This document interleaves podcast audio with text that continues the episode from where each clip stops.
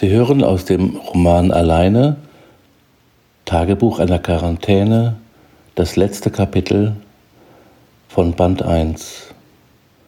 Das Kapitel 31, Lisas Tagebucheintrag vom 38. Tag. Ob ich jemals bei irgendeinem Frühstück so aufgeregt und angespannt gewesen bin? Ich weiß es nicht. Vielleicht am Tag meiner Hochzeit, das mag sein. Danach aber sicher nicht mehr. Ich hatte ja vorgehabt, den Rekorder sofort abzuhören, aber ein klagendes Miauen hat mich zu der Falle geführt. Felix, der letzte Nacht in der Küche verbracht hatte, saß schon davor und betrachtete sich neugierig meinen Fang. Es war sicher einer der jungen Katzen, die ich neulich im Stall der Kerners gesehen hatte. Genau weiß ich das nicht, weil ich ja damals nach etwas anderem gesucht hatte und außerdem noch von Emma abgelenkt war. Das war es also erstmal mit der Falle. Denn ich habe keine Lust, nach und nach ihre Geschwister hier zu haben. Felix hatte offensichtlich nichts dagegen. Er führte sich auf wie Don Juan, als ich die Falle geöffnet hatte und die junge Katze freiließ. Eine weiße, mit einem schwarzen Fleck über der Schnauze und rotbraunen Flecken über den Körper verteilt. Ein Mädchen also. Dreifarbige sind wohl immer Weibchen. Sie hat sich wirklich von ihm beeindrucken lassen und ist nicht auf schnellstem Weg in Richtung Heimat gedüst. Das Näpfchen mit dem Köder war natürlich leer. Nach ein paar Minuten waren die beiden hinter der Garage verschwunden.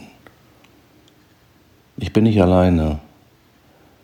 Die erste Nacht mit dem Aufnahmegerät hat schon den Beweis erbracht, denn es ist tatsächlich etwas aufgenommen worden. Ich gebe zu, dass es sehr, sehr undeutlich ist, aber ich habe etwas gehört. Mir wäre fast das Stück Brot im Hals stecken geblieben. Ehrlich gesagt hatte ich nicht damit gerechnet, wie auch. Aber auf der Aufnahme waren durch das Geräterauschen des alten Teils Schritte zu hören. Es hat sich angehört, als wenn jemand mühsam die Treppe zum Speicher hochgehen würde. Ich weiß nicht, wie viele eiskalte Schauer mir über den Rücken gelaufen sind.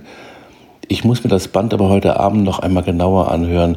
Ich muss ganz sicher sein, hier sind so viele Nebengeräusche. Der Gesang der Vögel, das Gackern der Hühner und Bruno spielt Nachlaufen mit Ringo. Jetzt werde ich mir erst einmal das Gewehr schnappen, laden und im Speicher nachschauen.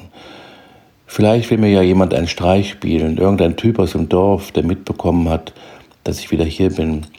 Es ist nicht schwer, um bemerkt ins Haus zu kommen, wenn ich irgendwo im Garten arbeite oder auf meiner Bank am Teich sitze.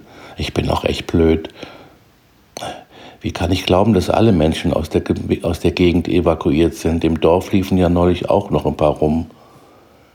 Im Geiste bin ich schon die Namen der Kerle durchgegangen, denen ich vielleicht einmal einen Korb gegeben habe. Da kamen einige zusammen. Jedenfalls hat mich das wesentlich ruhiger werden lassen, denn das hätte im wahrsten Sinn des Wortes Hand und Fuß. Falls das so ist, kann der was erleben. Also, auf dem Speicher war niemand und sonst auch nirgendwo. Ich habe Bruno angeleint und bin mit ihm in jeder Ecke des Hauses gewesen. Im Schuppen, im Keller, in der Werkstatt, auf dem Speicher natürlich, sogar im Auto und auf dem Traktor habe ich nachgeschaut. Nichts. Ich weiß nicht, wie oft ich gesagt habe, such Bruno, such. Ach, der arme Kerl hat bestimmt gedacht, ich hätte sie nicht mehr alle, weil ihm wahrscheinlich schon klar war, dass hier niemand ist. Aber es hat ihm Freude bereitet. Vielleicht hat es ihn auch an die Jagd mit Onkel Heinz erinnert. Wir haben zwischendurch Pausen gemacht, damit es nicht zu anstrengend für ihn wird, und jedes Mal hat er ein Leckerli bekommen. Ich habe dann das Gewehr entladen und in einen Küchenschrank zu dem Besen gestellt. Im und vor allem am Gewächshaus gibt es viel zu tun. Das lenkt mich vielleicht etwas ab. Das war jedenfalls eines von Großmutters Rezepten. Wenn dich gedanklich etwas beschäftigt, das du zurzeit nicht lösen kannst, arbeite, am besten im Garten. Ich werde mir eine Arbeit aussuchen, bei der ich mich richtig konzentrieren muss. Fenster putzen. Um die Dach- und Lüftungsfenster des Gewächshauses zu reinigen, muss ich nämlich auf einer Leiter stehen. Für jemanden mit Höhenangst ab zwei Metern eine echte Herausforderung. Und das Dach hat es wirklich nötig. Scheinbar kackt jeder Vogel aus der Gegend genau da drauf. Dann habe ich gesehen, dass ich an einigen Scheiben den Mehl-Wasseranstrich erneuern muss, denn es wird im Inneren jetzt doch schon recht warm. Ich muss gerade in dieser Jahreszeit für gute Lüftung und auch Schatten sorgen, weil die Gefahr von Pilzbefall so groß ist. Ach, düngen muss ich auch noch und Endiviensalat und Blumenkohl sind mit der Aussaat dran. Damit dürfte der Rest des Tages verplant sein. Ach, der Tag hat mich echt geschafft. Mit dem Gewächshaus bin ich nicht fertig geworden, aber morgen ist ja auch noch ein Tag. Nach dem Abendessen, ich hatte mal wieder ein geliebtes Tomatenbrot mit Zwiebeln, alles frisch, diesmal aus dem Gewächshaus, und dazu ein Bier aus Ottos Beständen. Prost, Herr Kerner, auf dein Wohl. Mögen wir uns bald wiedersehen, habe ich laut gesagt. Während des Abendbrots habe ich den kleinen Schwarz-Weiß-Fernseher angestellt, der auf einem Board steht aber fast nie benutzt wurde. Als ich damals ausgezogen bin, um zur Uni zu gehen, hatte Grete ihn angeschafft. Sie meinte, dass es dann vielleicht wenigstens etwas Gesellschaft gäbe. Ach, so viel ich weiß, hat sie mit Magdalena nach meinem Auszug immer in dieser Küche zusammen gegessen, zumindest mittags. Ich hätte wirklich kein Fernsehen schauen sollen, vor allem nicht während des Essens. Ich weiß auch, dass es schädlich ist.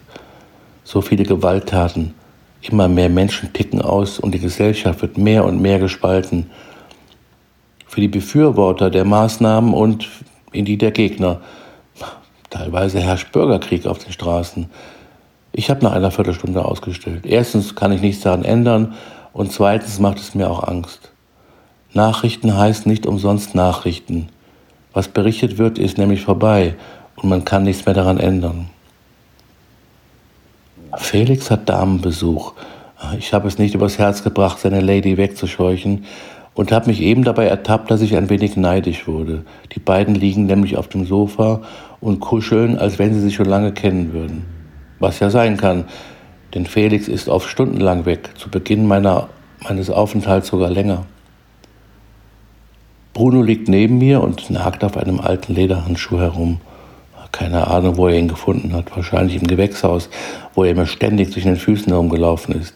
Ich werde ihm seinen Spaß lassen. Eben habe ich das Tonband noch einmal in Ruhe abgehört, ganz leise, wie durch dichten Nebel oder einen dicken Mund-Nasenschutz hindurch, habe ich gemeint, eine Stimme zu hören. Felix muss auch etwas gehört haben, denn er hat den Platz neben seiner Mieze verlassen. Er hockte neben mir auf der Armlehne und drehte den Kopf so hin und her, als wenn er sich kein Wort entgehen lassen wollte. So viele Worte waren es aber nicht, wenn es überhaupt Worte waren. Und wenn es Worte waren, kann es nicht sein, dass irgendein Amateurfunker zu hören war? Kann das nicht sein? Gerade habe ich das Band zum dritten Mal abgehört und jetzt, eben, habe ich die Stimme sogar verstanden. Ich glaube, es war eine Männerstimme, die sehr leise, sehr leise durch das Rauschen des Rekorders fragte, wer bist du? Ich werde in jedem Fall das Gerät in der nächsten Nacht noch einmal aufstellen. Ende. Band 1.